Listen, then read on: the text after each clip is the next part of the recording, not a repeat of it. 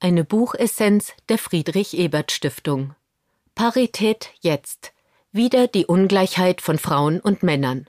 Eine Streitschrift von Rita Süßmuth erschienen 2022 im Dietz Verlag JHW Nachfolger Bonn. Kurz gefasst und eingeordnet von Paula Schwers. Buchessenz. Kernaussagen. Rita Süßmuth erklärt in ihrem Buch Parität jetzt, worin die Wurzeln der gesellschaftlichen Ungleichheit von Frauen und Männern liegen und zeigt Wege für eine gleichberechtigte Zukunft auf. In den Mittelpunkt stellt sie hierfür die Veränderung politischer und rechtlicher Rahmenbedingungen, die Parität in der Politik und Gleichstellung in der Gesellschaft ermöglichen würden. Diese sollen der Abschaffung hierarchischer Rollenklischees vorausgehen und ein solidarisches Zusammenleben ermöglichen. Zentral sind folgende Thesen. Zu einer Retraditionalisierung führen aktuelle Tendenzen wie zunehmender Nationalismus oder die ökonomischen und gesellschaftlichen Folgen der Corona-Krise. Davon sind Frauen besonders betroffen. Das Problem, dass Frauen noch immer einen Großteil der Sorgearbeit übernehmen und unbezahlt im Haushalt, in der Erziehung und in der Pflege arbeiten, wurde durch die Krise verfestigt. Die Beteiligung von Frauen an politischen Ämtern nimmt insbesondere im ländlichen Raum und in kleinen Gemeinden ab. Bisher fehlt dennoch der politische Wille, um die strukturellen Hürden für Frauen mit Instrumenten wie Paritätsgesetzen abzubauen. Paritätsgesetze bzw. Frauenquoten sowie eine Wahlrechtsreform sind unerlässliche Schritte auf dem Weg zu gesamtgesellschaftlicher Veränderung. Diese ist nötig, um die gegenwärtigen Krisen wie den Klimawandel meistern zu können. Einordnung aus Sicht der sozialen Demokratie Gleichstellung ist ein zentrales programmatisches Anliegen der sozialen Demokratie. Um diese mit Hilfe von Paritätsgesetzen weiter voranzutreiben, bietet Süßmuths Buch eine wertvolle Argumentationshilfe. Besonders die juristischen Ausführungen geben konkrete Handlungsempfehlungen wie eine Anpassung des Wahlrechts, die auch für die Debatte um Parität innerhalb der sozialen Demokratie interessant sind. Buchautorin Rita Süßmuth war von 1985 bis 1988 Bundesministerin für Jugend, Familie und Gesundheit und von 1988 bis 1998 Präsidentin des Deutschen Bundestages. Die Erziehungswissenschaftlerin arbeitete zudem als Professorin an der Pädagogischen Hochschule Ruhr. Bis heute setzt sie sich in ihren gesellschaftlichen und politischen Funktionen gegen Ausgrenzung und für die Gleichstellung von Frauen und Männern ein. Buchinhalt Süßmuth erklärt in ihrem Buch, welche historische Basis der derzeitigen Ungleichheit zugrunde liegt. Im zweiten Teil des Buches führt sie zudem aktuelle Zahlen und Fakten rund um Gleichberechtigung auf und fokussiert sich hierbei auf die Politik, in der Frauen noch immer unterrepräsentiert sind. Im letzten Teil des Buches formuliert sie Thesen und Lösungsvorschläge, um den Weg zur Parität zu ebnen.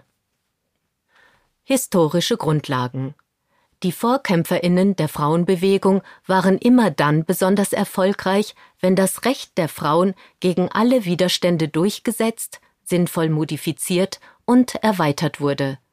Am Beispiel des Frauenwahlrechts zeigt Süßmuth auf, wie sie unermüdlich kämpften, bis 1918 das aktive und passive Wahlrecht für Frauen gesetzlich verankert wurde. Abgeordnete wie Marie Juchatz erstritten fortan mehr Gleichberechtigung in Bereichen wie Bildung, Sozialpolitik und Wirtschaft. Auf diesen großen Durchbruch folgte die Zeit des Nationalsozialismus, der neben Gewalt, Schrecken und Zerstörung der demokratischen Errungenschaften auch eine Retraditionalisierung der Geschlechterrollen mit sich brachte. Die Nazi-Ideologie postulierte, dass die Geschlechter jeweils spezifische Aufgaben zu erfüllen hätten. Frauen wurden aus den Feldern Politik und Wirtschaft zurückgedrängt und sollten stattdessen als Hausfrauen und Mütter dienen.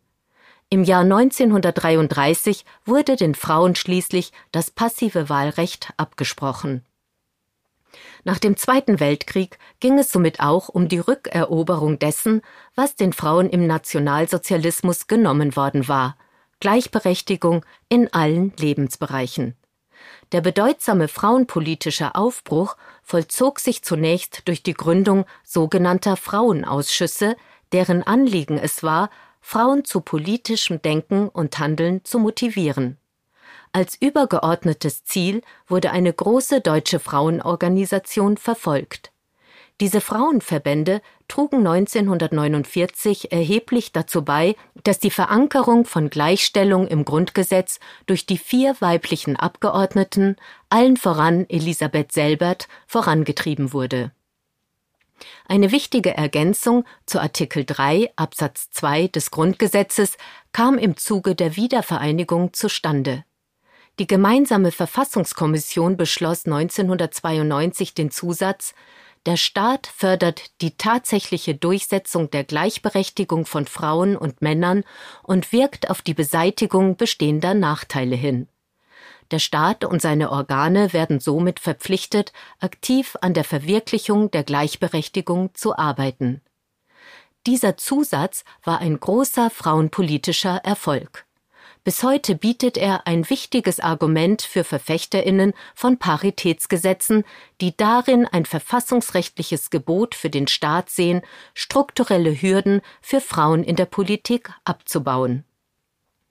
Parität eine Bestandsaufnahme. Trotz aller Bemühungen der Vorkämpferinnen ist Chancengleichheit bis heute in Deutschland nicht erreicht. Es fehlt die Veränderung struktureller Rahmenbedingungen für mehr Frauen in Führungspositionen in der Politik und Gleichberechtigung in der Gesellschaft. Die Folgen sind beispielsweise ein geringer Frauenanteil in den Parlamenten, der Verzicht auf die Entlohnung ehrenamtlicher Arbeit oder die mangelnde Entlohnung für unbezahlte Sorgearbeit, was finanzielle Nachteile für Frauen bedeutet. In der Politik wurden durch einige Parteien wie der SPD, den Grünen und den Linken bereits verbindliche Frauenanteile bei der Vergabe von Mandaten in den Satzungen festgeschrieben. Dies trug zunächst zu einer deutlichen Erhöhung des Frauenanteils im Bundestag bei. Nun stagniert die Entwicklung aber seit zwei Jahrzehnten bei einem Frauenanteil von knapp 30 Prozent mit leichten Ausschlägen nach oben und unten. In zehn europäischen Ländern hingegen, darunter Belgien, Frankreich und Slowenien, ist Parität bereits gesetzlich verankert. Auch in Deutschland geht es voran.